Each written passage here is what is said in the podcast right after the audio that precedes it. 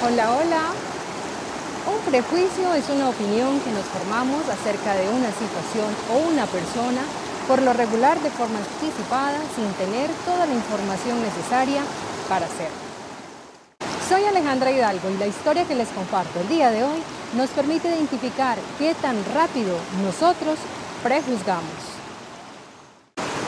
Y nuestra historia comienza así. Una niña tenía dos manzanas. Su mamá se le acercó con la intención que le regalara una de ellas. Y fue en ese momento cuando la niña tomó una manzana y la mordió. Y enseguida tomó la otra y también la mordió. La madre al ver que su hija había mordido las dos manzanas, inmediatamente se le cruzó por su cabeza que su hija no le daría una manzana.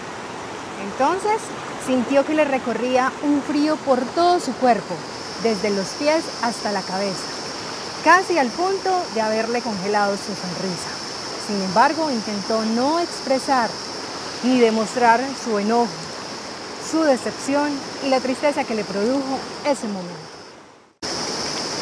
Justo en ese momento la niña la devuelve a la realidad cuando le dice, mamá, toma esta manzana que es la más dulce de las dos. ¿Te conectaste con la historia? ¿Qué sentiste? Ahora sí, cuéntame, ¿cuándo fue tu última vez que prejuzgaste o diste tu opinión anticipada sobre una situación o una persona? No actuemos precipitadamente, porque en ese proceso podemos llegar a conclusiones equivocadas y de alguna manera llegar a herir a otras personas.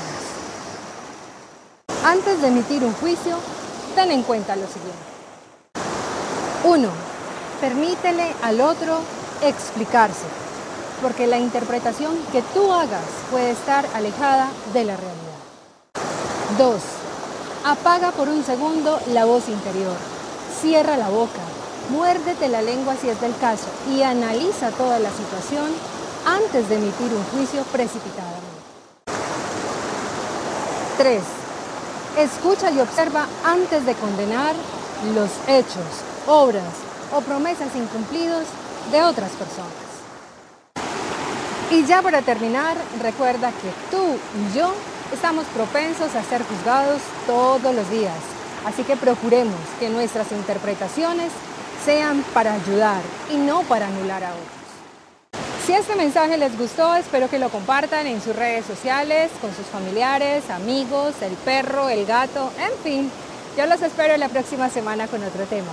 Y por lo pronto me voy a quedar disfrutando de este sitio tan espectacular. Muy recomendado, por cierto.